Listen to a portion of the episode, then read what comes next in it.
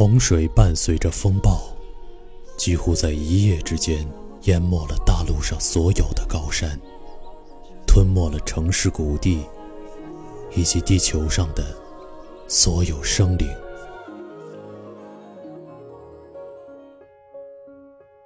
延，我是飞面，我是 Taco，大家好，大家好。欢迎来到 TSP 怪奇奇档案。案。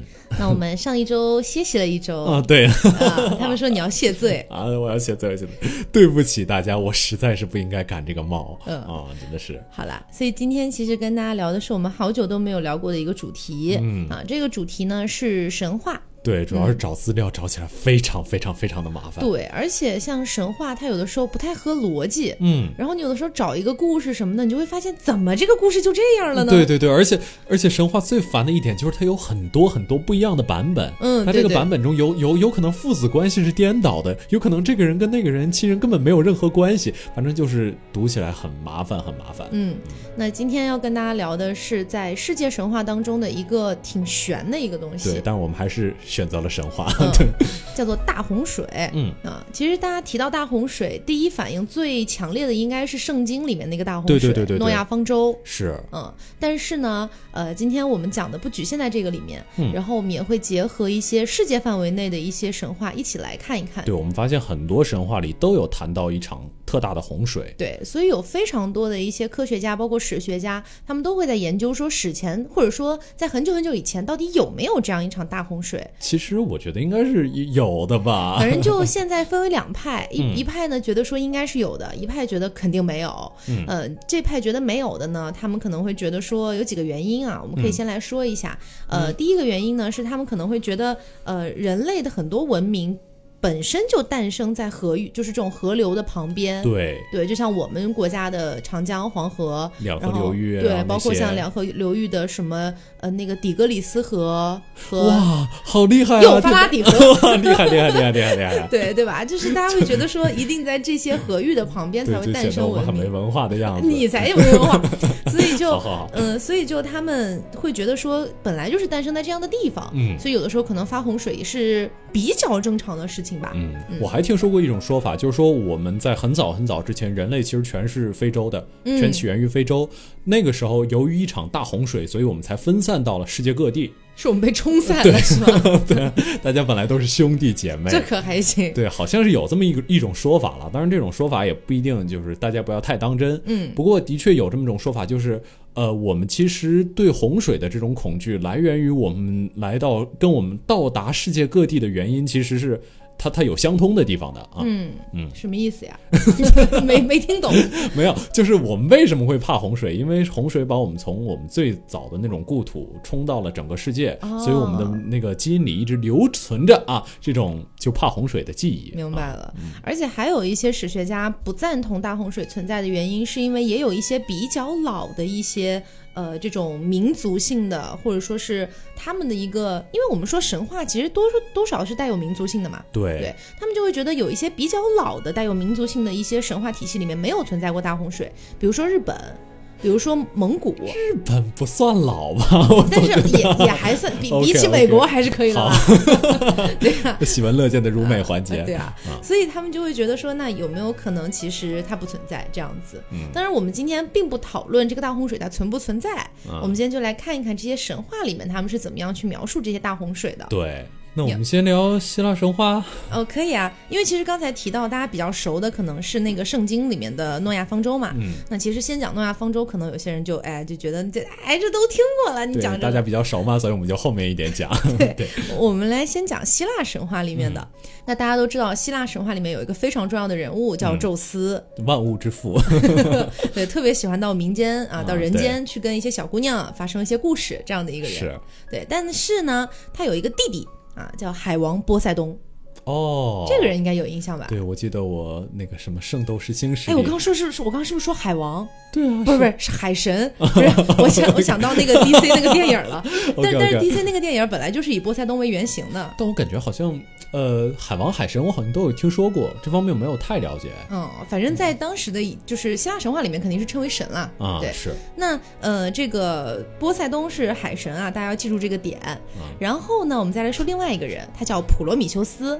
啊，这个我们大家应该都知道。嗯，而且我们节目里也提到过普罗米修斯，哎，有吗？有的有的，在那个 Where Are They 里面，你怎么回事啊？那个不是，那个那个是外星人普罗米修斯吧？是嘛是嘛，但是就提到那部电影了嘛，然后提到说他给人类火种这样子。哦，我以为你说我们要谈普罗米修斯的，呃，作作为什么诗人，把这个火种传递给整个世界的这种东哎，那西。倒不是，今天要讲大洪水啊，是这样 OK 就是说呢，呃，当时啊，宙斯就听说，哎，说这个人间啊，这个人们的这个恶行特别多，嗯，什么嫉妒啊、愤怒啊，然后打仗啊等等的，他觉得人怎么老这样呢？有病吧？这啊、他也不想想自己是多么那个的一个人，他就觉得别人怎么样啊这时候他就到人间去考察，于是就到了一个国家，这国家叫阿尔卡迪亚。阿卡迪亚啊，这个其实我记得希腊有一位非常非常著名的呃喜剧家叫叫阿里斯托芬，嗯，他好像有写了一篇，好有文化。对，就我们总是在彰显自己没有的东西，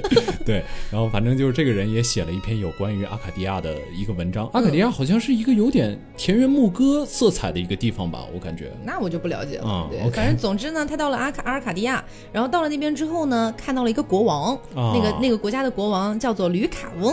哦，吕卡翁这个人特别有意思，因为他觉得自己特别能啊，觉得自己特别有能耐。就大家都觉得自己很牛逼，对 对对，毕竟人家是国王嘛，啊是是是。他觉得自己特别能。结果这个时候呢，宙斯来了嘛，嗯。宙斯就心想说：“哎，你一个凡人，在我面前啊，牛逼什么呢？啊，你这装，放下你的身段，对吧？啊，这个时候呢，宙斯就显灵了啊，反正嗯施了一些他的这个法术啊之类的。滋，滋滋啊。哎，，这个时候呢，身边的所有的其他臣民啊，全部都跪下来了，哇，神这神降临了这种感觉真。厉害，对但是这位吕卡翁他不一样，哦，吕卡翁他心想，你说你这人有没有可能是变的戏法啊？是不是想来蒙骗我的这些臣民啊？等等的，他就不相信。我不信，啊，他 他不信宙斯。啊这个时候呢，他就开始密谋，说那我晚上我杀一个人，我把这个人啊做成宙宙斯的晚餐啊，把它什么。什么东西啊？这个 口味好重啊！在这个神话故事里面，其实有蛮多细节描写的啊，就是啊包括什么把它哪个部分做成哪样的一道菜之类的。对，他就可能就是想测试一下，看宙斯能不能吃出来，其实这是人。对，然后 OK，嗯，然后晚上就把这份菜就端到了宙斯面前。嗯，宙斯当然知道了，宙斯在这碗菜这份菜端上来之前，他就知道了我已经预判了你的预判啊。宙斯就非常生气啊，那是相当的生气。生气了之后呢，直接降下一团怒火，啊然后就反正就回天界去了，哎，就惩罚你人类这个样子。哦，好吧，这也情有可原。那就没有人关心那个被做成菜的人到底是谁了吗？就可能没有人关心他了吧真？的是也怪惨的。呃，然后宙斯这不回到自己的天上了吗？回到自己的神殿里了，他觉得这人类怎么都这样啊？就很不爽，那还不是你要装逼？但是其他人都服他呀，结果有个不服的还要杀人来验证他是不是神。也是啊，，他就觉得人类都服不就好了吗？对啊，对对对，他就觉得不行啊，他就招来了他的重臣，说我们决定我们要把这个人类消灭了还开个会啊，开个会啊，大家讨论一下怎么消灭。啊，最后宙斯就说，那我们用洪水来把他们全淹死吧。所以宙斯当时呢，就反正就是各种的呼风唤雨，然后包括跟其他神一起合作，就天上就开始降雨。但这个时候呢，我们就要提到另外一个人，叫做普罗米修斯。哎，普罗米修斯登场。啊，哦，普罗米修斯是个什么人呢？大家知道，他给人类火种，对吧？他是其实是从天上偷了火种，嗯偷到人类那边去，赠送给人类，让人类能够更好的生活。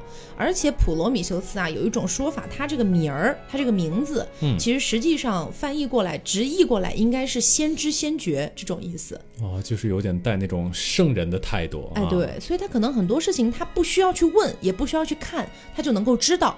在这件事情发生之前，他就能够知道。哦，所以他其实当时知道了宙斯要降下这一场洪水，啊，他知道这事儿了。嗯但是呢，他因为哎之前给人类火种的事儿就已经得罪宙斯了嘛，宙斯不是把他绑在那个山上，让那个鸟去啄他的内脏什么的嘛。鹰天天去吃它，然后吃完第二天又长出来，对然后第二天再去吃。对哇，真的就已经发生过这样的事儿了，他就可能觉得说，那我就小小的救一下人类吧。嗯于是呢，他就叫上自己的儿子啊，这个儿子有两种译法，一种叫丢卡利翁，一种叫德卡利翁，都可以啊，嗯我们叫他卡利翁。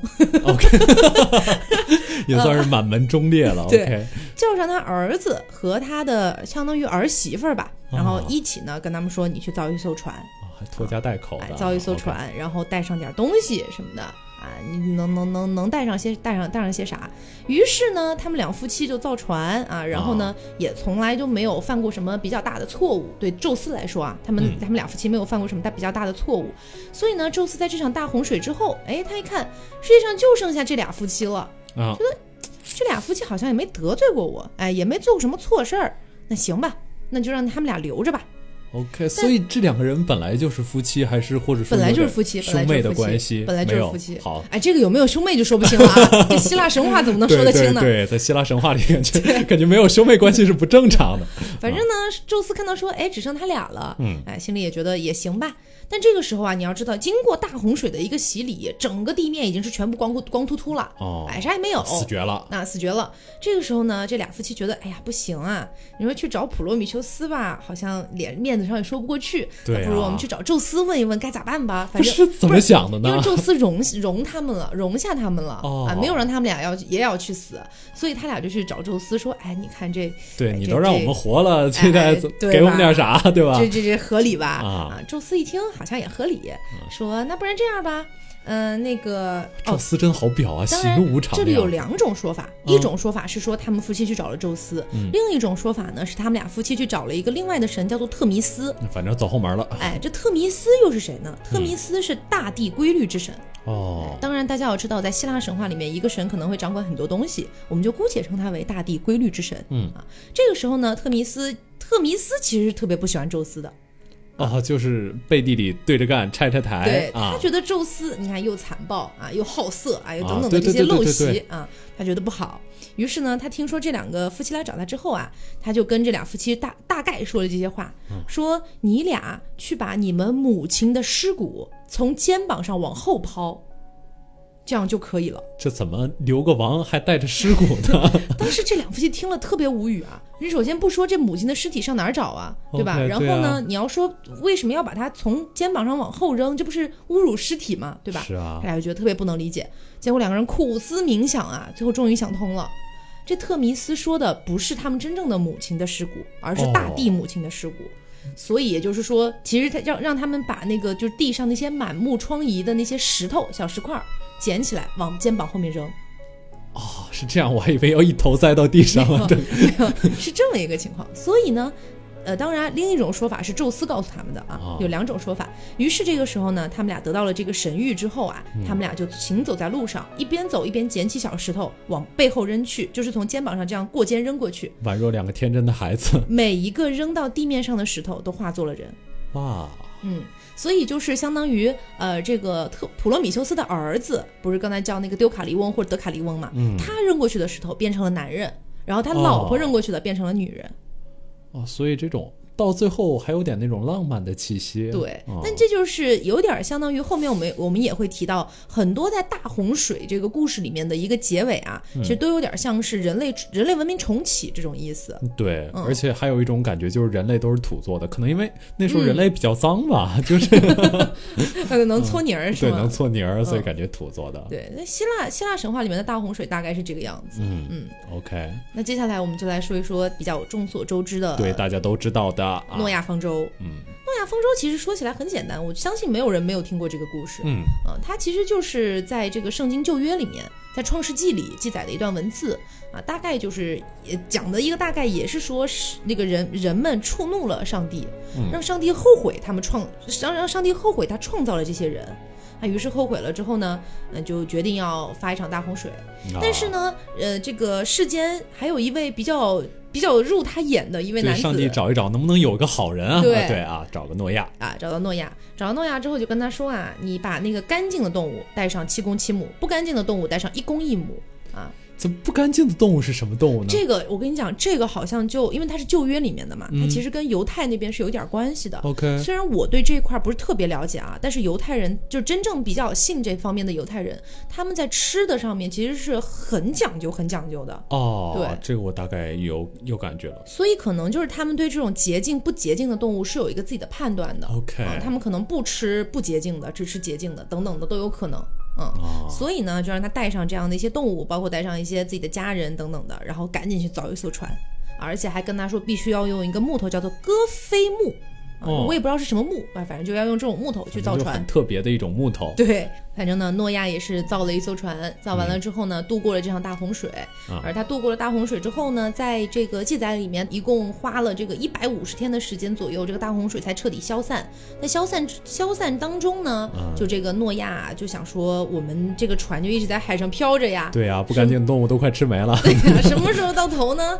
啊，这个时候他就一开始好像是放出了乌鸦啊结果乌鸦呢回来就死掉，回来就死掉，后来又放出了一只鸽子，放出了一只鸽子，然后这只鸽子衔回来了一一只橄榄枝。啊，就神话也在看脸。哎，他就觉得哦，找到陆地了啊啊，然后就就很开心，所以这个鸽子跟橄榄枝后来也是逐渐就演化成了一些标志性的就和平的由来就是这个嗯东西。对，所以这就是圣经里面的故事，大家都比较知道了。而且圣经这个故事啊，在呃，算了，我们不评论宗教的这个这个东西啊，我们只说古兰经里也有一场大洪水。啊这个大洪水啊，跟这个有点像，一具体是什么呢？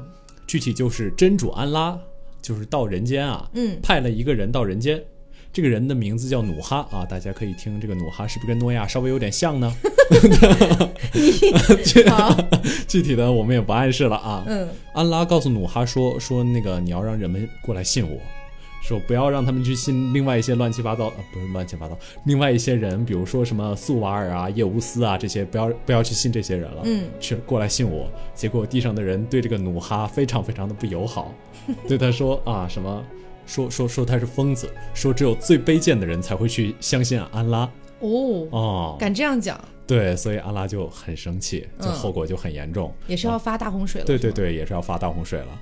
然后后面的故事基本上就跟呃之前那个诺亚的故事反正比较像啊。嗯然后 然后比较不一样的地方呢是呃努哈在这个方舟上，他就看到一个儿子在这个洪水之中，就努哈就喊他说你过来甲板上，一然后个儿子，对他的儿子，哦对他的儿子就是你刚刚那个形容，看到一个儿子，谁的儿子？OK，反正就是努哈他的儿子，但是呃，他跟这个这个他的儿子说说那个你你只要信这个真主，这个洪水就不会淹没你，浪就不会卷走你。结果他儿子说不，我就不信，啊，反正也也很杠，反正就是这个故事中是带有一定的传教的意味的。但是我们今天只聊神话啊，嗯嗯就是大家不要太不要太上升。对，不要不要太上升这个东西啊。然后之后，这个这个这个儿子于是就被洪水卷走了。然后他们这里没有说派什么鸟去寻找陆地的传说，嗯啊，只有最后一个就是说他们停在了朱叠山上。这个朱叠山据现在所说，可能是在土耳其的一个境内哦啊，就大概是这么样一个故事，OK，啊。所以他们有没有相似呢？留给我们 我们睿智的听众们去检验。好，那与他们有一定相似度的呢，还有一个神话啊啊，就是之前我们一直提到的两河流域嗯苏美尔神话啊，美索不达米亚平原。当时在苏美尔神话里面啊，是说有一个神，他是风之神与众神之王，他叫做恩尼尔。哦，这个恩尼尔呢，就觉得人类太吵了，哎，觉得人类特别讨厌，哎，觉得特别不喜欢人类，于是呢，就想要放出洪水、干旱和瘟疫来消灭他们。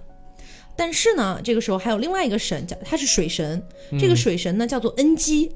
然后恩基啊就觉得，哎呀，你看我我自己也这么善良，对不对？我我也对恩基是一个很善良的神这故，事里水神是好神水神是好神啊，有不一样的地方是 故意找不一样的地方，你好贱啊！对，总之呢，这个恩基就觉得我心地善良，哎，啊我不忍心看到他们受到这样的一个摧残，啊，嗯是吧？呃，这个人类啊，我觉得他们也挺可怜的，对，救一救。对于是就找到了一个人，这个人叫做阿拉哈西斯。啊，阿拉哈西斯，对，啊找到这个阿拉哈西斯，就给他传授了一些知识，比如说这个灌溉呀、然后储存一些东西啊，包括医疗啊等等的，哦这方面的都交给他了啊。然后就跟他说，这个呃，可能上天要放下一些，比如说洪水、瘟疫啊、干旱啊之类的，但是你们只要学会了这些，你们就能度过。哦哎，所以人类度过了。这个时候还没有发那场真正大洪水，，OK 啊，就是属于大洪水之前的一个小序曲。对。但是你知道，人类活下来了之后，那个众神之王恩尼尔觉得不开心了呀。啊哎，我众神之王，哎，我想让几个人类死，哎，你水神去干预，是不是？对，怎么越来越吵了啊，你算是个什么东西啊？对对对对不对？他觉得很不开心，很不开心。之后呢，他又是秘密招起来了几个神啊，大家开了一个会啊，说我们干脆放一次巨大的洪水，来真正的灭绝掉人类吧。就要多大有多大。啊，有多大有多大。但是呢，这件事儿还是被恩基知道了，还是被水神知道了。而且呢，这个恩基事先还安排了一个人，这个人的名字呀可特别复杂，他叫做乌塔纳皮兹姆。我天啊！对，我们叫他乌乌好了，太难记了。乌塔纳皮兹姆叫他乌乌。然后呢，就安排乌乌去搭建一艘船，然后以此来避难。而且呢，还给了乌乌这个永生的一个能力，说给他永生的能力，然后让他隐居深山。然后这件事情就又让人类度过了嘛。恩尼尔又很生气啊，说恩尼尔第二次未果，对对，恩尼尔第二次未果，然后呢，就就说这个恩基天天妨碍他的计划，但恩基这个时候向他解释啊，啊。说不是你想的那样的，我们必须要保持必须的一种平衡，不能够完全的把这些人类全给灭绝了，哦，让剩下来的这些人类，哎，去好好的，因为你想，他不管是经历了怎么样的一些教导，肯定还是会死很多人的，嗯毕竟是大洪水跟各种干旱、瘟疫等等的，嗯，对，那经历了这样的事情之后，只剩下一部分人，说你就让这一部分人，哎，好好的去生活就好了。哦而且呢，相对的，如果说剩下来的这些人，我们不相信我们这些神，哎，不不尊重我们这些神，你就可以随便的杀他们。哦，我觉得还是带着带着那么多嗯传教的有点这种色彩。对，而且据说啊，苏美尔神话里面的这一个版本的故事，其实好像是世界历史上，好像啊，大概因为这个没有一个确切的东西，说它应该是世界上最早的关于大洪水的记载。OK，嗯而且呢，刚才我们不是说，在这个圣经里面提到说，那个大洪水要发四十天嘛，嗯然后过了一百五十天才消退嘛，嗯而在这个苏美尔神话里面是说需要七天的大洪，大洪水会发七天，然后在半个月左右消退。就是规模会稍微小一点点，对听起来。对对对，而且其实呃，就是有很多学者去对比这样的一些故事嘛，因为我们其实听下来说句实话是有一些相似的。对，啊，所以他们去对比了之后，就会发现好像除了数字和一些极小的细节不一样以外，大体上还是一个大概的故事梗概。只有我们的故事梗概跟他们完全不一样，对 我真的完们中国，全不一样。我们中国的故事简直是自成一派，你知道吗？哇，真的是了嗯，啊！因为在查资料之前啊，其实大家都知道大禹治水这个，故事，是对，但是大家不会想到大禹治水这个故事背后竟牵扯出了这么多的东西。是，而且我们觉得好像世界上其他民族好像全都是躲了，只有我们真的是正面刚一刚对，我们要刚一刚。对然后跟大家说一下刚才讲的这个苏美尔神话的故事嗯啊，它是记载记载在一个泥板上的。哦，然后这个泥板上面呢，据说这个泥板是叫做吉尔加梅什史诗的第十一块泥板。哇，对。就是吉尔加美什，他这个人，对原，来金闪闪啊嗯金闪闪，对我我我只在 Fate 里知道他，然后之后其他的是郭敬明的小说里。对。是吗？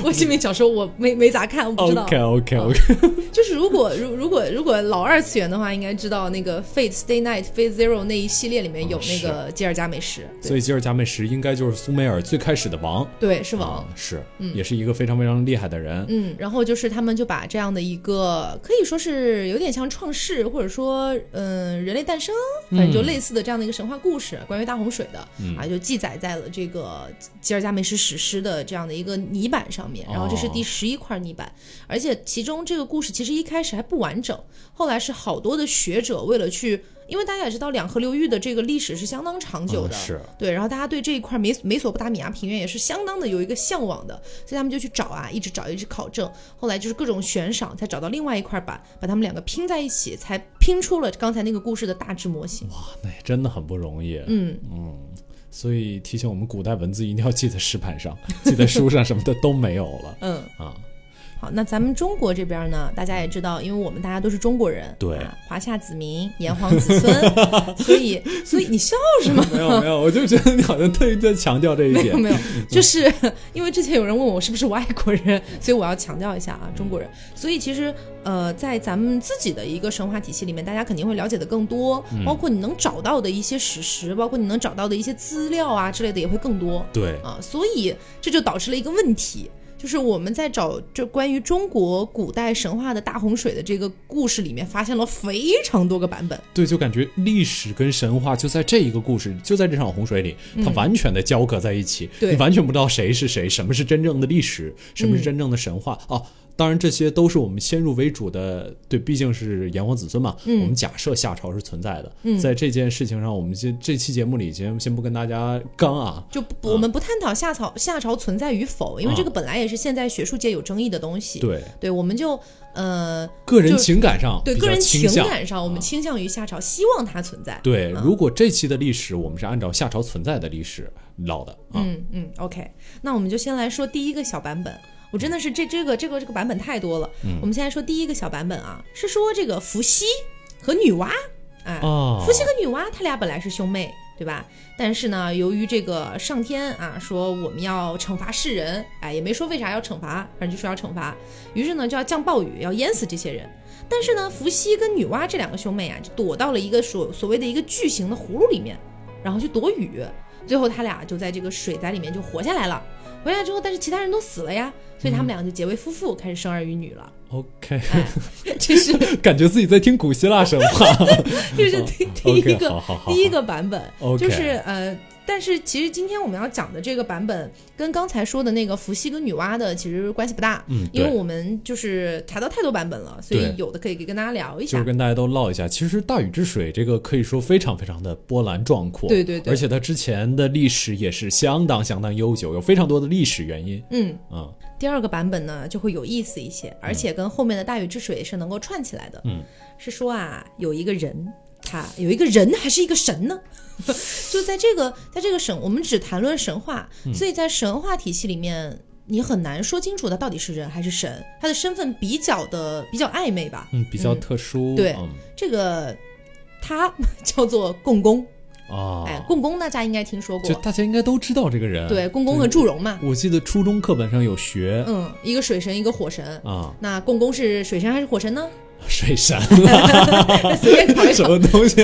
小问答吗？智力快车是吗随便考一下。？OK，然后呢，嗯、他跟另外一个人啊，当然这个在这个神话传说里面啊，有一个故事叫做共工怒触不周山对，啊。那么这个这个不周山呢，在当时在中国的一个神话体系里面，它是一个支撑天与地的这么一个山，啊是，所以共工一怒之下把这个不周山给撞断了，天地就开始倾斜了。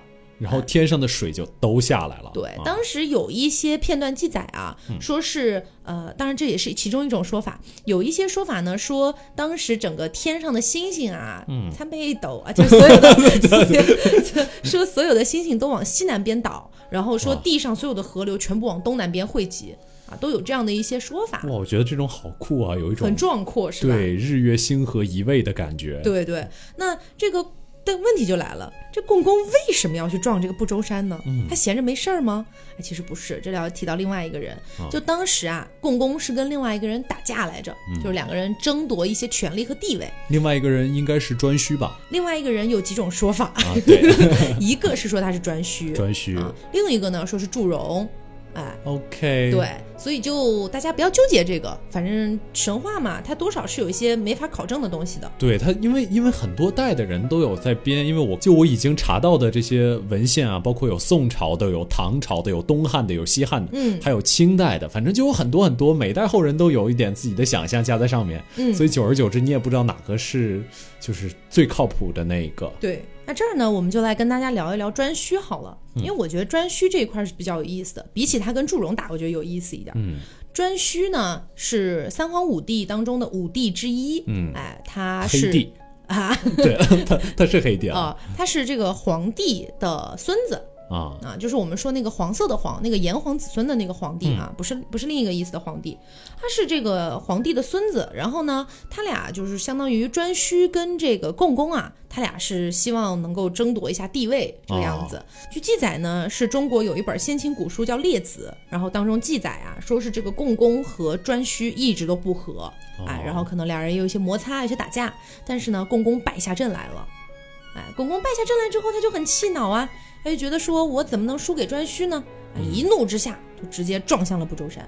哇所以他撞向不周山之后啊，相当于在咱们中国的一个神话体系里面，它本来就是天地的支柱嘛，一下全断了，所以就发生了我们刚才说的那种天上的洪水整个全部降下来，然后这个斗转星移等等的一个状态了。对我感觉好像听过两遍，对 没有没有，所以，所以就是共工为什么要撞不周山？包括这场大洪水，如果按照神话里的一个体系来的话，它可能大洪水是因为这样的一个原因造成的。哦，然后刚才我们不是提到这个颛顼他是皇帝的一个孙子嘛，对吧？但是呢，这个共工他在记载里面，他其实是炎帝的后裔。哦，所以这两个这两炎黄二帝，我记得当时不是一块儿把那个蚩尤给对，一一块儿打一块儿打败了。一块儿打败蚩尤。，对，但是他俩虽然是有点像战友的那种感觉，啊但是他们慢慢的发展到后代的时候，可能多少有一点部部落跟部落之间的，啊哎、小不对付，而且你又遇到了这种两个人想要争同一个地盘、争同一个地位这种事情对，，这个共工啊，就是在神话之中，他的这个样貌也是比较吓人。据说他是人面蛇身猪发，就是头发是红色的，感觉有点非主流。但是 但是然后人面蛇身，反正就是也挺酷的吧，就大概这么、这么一说。呃，然后共工把不周山撞倒之后，接下来就引出了我们的重要这个人物。这个人物其实叫做鲧，嗯，对我们不是在骂人，是这个人真的在叫鲧。叫滚，他他是一一个鱼字字旁，，旁边加一个系嗯啊，对，这个名叫鲧。然后据历史的记载啊，就是说洪水滔天，滚切地之熙攘以阴洪水，啊，这个阴其实应该就是阻塞的意思。啊，结果这个呃，结果这个这个这个事情啊，首先我觉得大家应该都知道熙攘是什么吧？熙攘熙攘有听说过吗？是什么？你刚刚那一句大家应该都知道，让我慌了一下。没有，熙壤就是呃，据说是这样的，说熙壤你只要放在地上，它就会不断的生出土，然后只要生出土，它它它就是无根之土，就随便就可以造出土的那种感觉。嗯，所以鲧盗窃了这个上呃天地的熙壤之后，他就放在地上，然后这个土就要就可以把这个这个洪水给挡住啊，啊。这其实也是鲧他自己在做的一种行为，他就是拦截这场洪水。哎，你说到这个，让我想到女娲，哎，嗯，就是因为，嗯、在这个神话故事里面，还有一个另一个旁支，就是有人说，在共工撞了不周山之后，女娲在天上就是炼那个五彩石，啊然后要来补天它是嘛，补天，对然后大禹治地，然后同时在地上有大禹在治水。啊，但是这个其实有一定的那个问题，就是因为共工撞不周山的时间，好像距离大禹治水过了两百来年。哦。嗯，不过这个具体的时间也是怎么说，没有没有特别多定数了，因为有一些就二零一八年发在 Science 上的一篇论文啊，我们也是主要呃这个查了很多，就这篇论文上大概有说这个时间其实基本上是对得上的，就古代的两百多年可能不像我们传承的那么就是那那么大的一个断裂层。它很像是，就是由于这个没传好，多传了多传了十年，那个没传好又多传了十年，攒着攒着攒出两百多年这种感觉。哦，啊、就是说是有有有可能就是能对得上的。嗯，然后天帝知道了这件事情呢，然后他就派祝融，祝融杀鲧于雨郊，在雨郊这么个地方，他就把鲧给杀了。毕竟你拿了我的息壤，对吧？哦这件事情不能随便让你接着做。就从神话的角度来说啊，息壤其实是天上这个可以不断生发的土。嗯，但如果我们真从历史的角度来看，鲧可能干了这样一件事儿，他把已经耕好的这个农田的土，嗯，用来去建这个大坝。哦。但这件事情有可能就是让这个这个粮食欠丰收，因为古代粮食还是蛮重要的，嗯，所以呃天帝就派了祝融把他给杀掉了。哦，我懂了。呃，然后这个祝融杀掉他之后，还是有一个，也是说可以说小神迹一样的事情吧。说这个鲧死了三年之后，他的尸体没有动，就说也没有腐烂。嗯，然后三年之后，他的肚子他动了才奇怪吧？他们尸体没有动。不是就是没有没有没有没有腐烂了，嗯嗯，就是但是三年之后，他的肚子突然裂开了，然后生出一条一条，生出雨啊。啊，生出了大鱼。生出大鱼，反正就是那个时候它肚子裂开了，然后生出了这个大禹。禹出生以后，鲧就变成了一条玄鱼游走了。也有人说变成了一条黄龙，或者说变成一条黄能，没说错，就是能，就不是熊。熊下面没有那四个四个点的能，哦，就是也不知道那黄能到底是什么，反正就是它飞走了。你觉得这一段特别有逍遥游的意味？嗯，有一点点，这就感觉像一个黄龙，然后下地，结果这件事情没有做成，但他死了之后又又重新回到天上去了。哦，然后之后所以他的任务就交给了他的儿子。，对他任务交给他的儿子，他的嗯儿子就是大禹。嗯然后大禹其实在做的就是赌不如输这件事情。说实话，这点我觉得我们中国人民真的非常非常了不起。嗯，就是他这件事情想的不是我们建一个像什么小房子，我们直接撤掉了，而是想的是直接我能不能把这件事情给给解决掉。对，因为你看刚才我们提到的哪一种神话，其实都是说要降大洪水，然后你没办法，你就赶紧造造艘船，然后赶紧跑路吧。嗯但是其实好像放到中国的神话里面来，不管是刚才说的哪一个版本，像女娲补天啊。嗯，对，啊，除了最开始那个伏羲跟女娲的那个啊，那个那个，我觉得不一定是事实存在的。那嗯、呃放到刚才说的，不管是女娲补天还是大禹治水，其实都是有在，就是怎么说呢，跟这个洪水去做对抗吧。嗯，就有一种强调自己的主观能动性，不服从于命运这种感觉。然后大禹呢，其实还有一件事情是这个呃《山海经》里明确记载的，就是大禹他娶了一个涂山氏的女子嗯啊，这个我记得在在在异兽里好像有说过。就说涂山其实是有九尾狐的，当然这件事情已经是宋朝时候的记载了。嗯，就说大禹在涂山见到了一个九尾狐，嗯然后说这个九尾狐说，呃，九尾狐还在唱歌，说这个随随白狐，九尾庞庞，我家家宜来宾为王，反正就差不多就是这个意思，就是说你来了这儿，你就是你就可以成为王。嗯然后之后他见到这个九尾狐，就到涂山里面去，果然娶到了一位妻子。嗯，好像是有这么个印象。对，是，但啊，当然这个妻子好像不是九尾狐啊，嗯 就是这么一就是这么一说。嗯大家可能都知道大禹这个三国家门不入的这种故事，嗯，但是还有一种说法说他其实每次在家里住了四天，是吗？对，要不然接下来的儿子对吧血统成疑。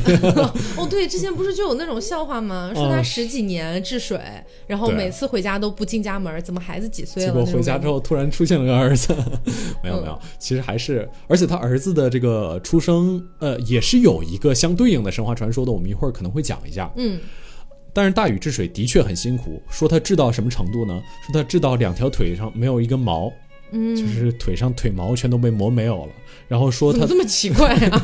说腿上还没有肉，啊，就是说很可怕，很可怕，感觉像像两根细杆在那上走应。该是说皮包骨，那我还可以理解。对，我觉得应该是这样吧，反正就是是呃原文是大概就是腿上没有肉，而且没有汗毛，就这种感觉。哦，当然，关于大禹治水这一个点啊，其实还有另外的一种说法啊，是说，就之前咱们不是提到共工嘛，嗯，然后共工其实他本来就水神，嗯，然后呢，他撞坏了不周山之后，他就来到了这个发洪水的地方，然后就跟这个颛顼，还有包括当时的一些臣民们就说，那我可以来治水。啊，甚至他还提出了一些治水的方案，哦，但是这个时候呢，当然这是一种说法哈。之后，但是颛顼听了之后特别生气啊，他就觉得说，我跟你死敌呀、对吧？对啊你来治水，那功劳不都归你了吗？对吧？还明明就是你装出来的水。对，我觉得就有点这样，我自己先制造个洪水滔天，彰显我自己的作用，然后我再来治水，然后又捞一笔政绩，就感觉很那个。然后张颛顼就很生气啊，但是颛顼这个时候他特别有特别有脑子，他就使了一个计谋，哎，他就反正给身边的这些人洗脑，然后就说 真的不能相信共工，他们肯定他肯定是想要害你们之类之类的啊，这些人就全信了，就开始孤立共工嘛，然后没有任何一个人支持共工，然后共工这个时候呢就非常的就是无语，然后呢就整个大无语事件发生，他就自杀了。哦，说他自杀，然后自杀了之后呢，说这个颛顼把共工逼自杀了之后啊，啊，这个就没有人能治水了，因为这发大洪水了嘛。结果呢，到后来才出现了大禹，然后哦大禹呢参照了一些当时共工留下的一些治水方案来治水，哎，有这么一种说法。就还是把治水的功劳分给共工一些。嗯嗯，呃，之前说的可能是相对于比较，就怎么说呢，就是贴近历史一点吧。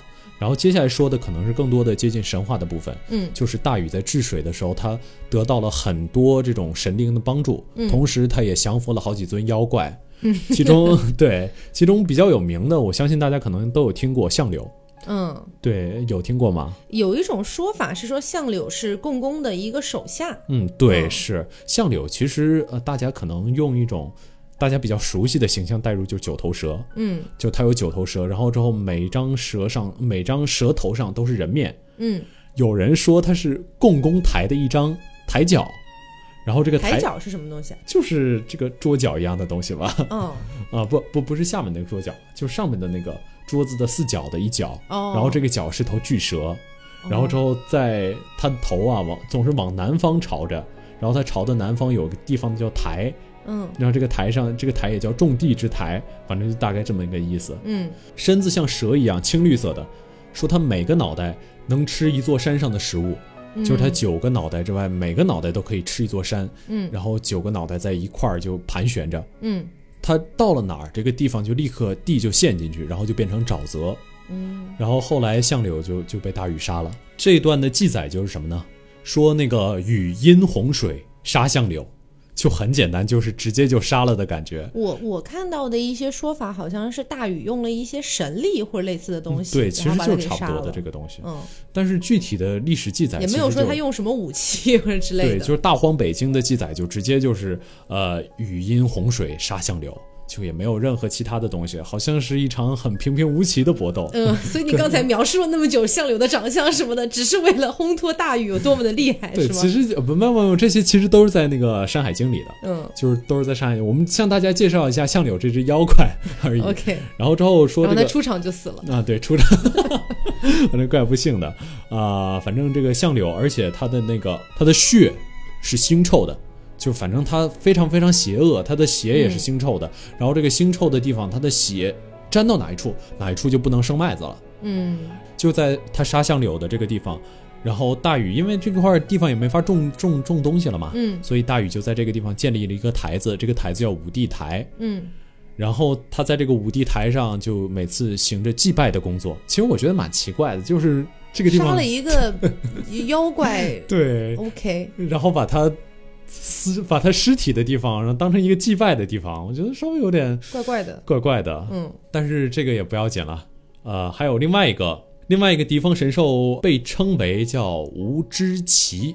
这个无知奇其实呃，我相信大家可能没有太听过，嗯但是这个无知奇有一个非常非常有名的这个相当于化身吧，嗯，就是它是一个非常非常有名的神话人物的原型。这个神话人物就是孙悟空。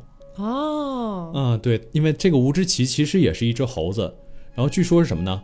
这个吴之奇是中国神话中的水怪，说它的形状像猴子一样，水猴子吗？对，水猴子，水猴子，它鼻子秃额头，白头青身，火眼金睛，说它的头颈有百尺那么长，力量超过九头大象，反正就是很强，然后又很快，然后它经常在这个地方作浪。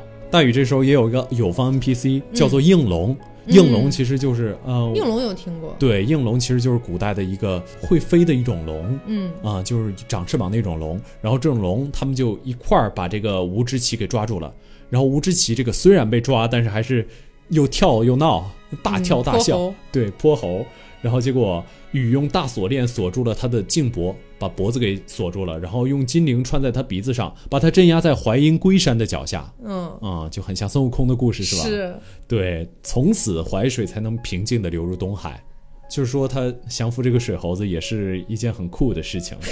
所以他的意思是，本来因为那个水猴子在那块地方，所以那个地方有水患，是吗？是然后把它那个地方，关起来了。对，这个地方原本的水患是淮河跟涡河，嗯就是这两个地方始终有水患，嗯，始终解决不了，都是这水猴子闹的。都是这猴子闹的、嗯啊。这个当时这猴子大据说禹治水还要搞妖怪，可以。还要搞猴子，反正据说还有一种说法，就是他已经要娶龙宫的公主了，嗯，然后结果被大禹给抓了，反正也怪不幸的。好，据说大禹抓他那个地方叫桐柏山，嗯，然后那个桐柏山其实就是花果山的这种，也是花果山的原型。型对，啊。嗯，然后所以吴承恩可能是看了这个故事，然后写的《西游记》了。据说这个故事在吴承恩写《西游记》的时候已经流传好几百年了，那肯定啊，从宋朝就已经开始流传了。对啊，然后后面还有一个人叫也叫叫吴昌龄，嗯。反正知道这个名字之后，我就再也记不起吴承恩跟王昌龄到底都是谁了。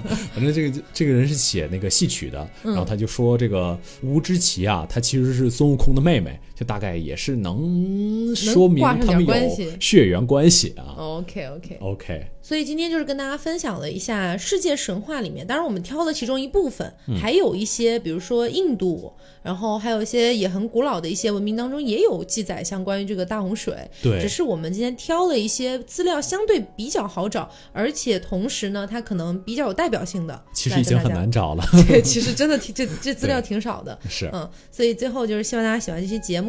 然后你们相不相信我们曾经有过一次大洪水的经历？人类的一个文明到到底有没有被大洪水淹没过？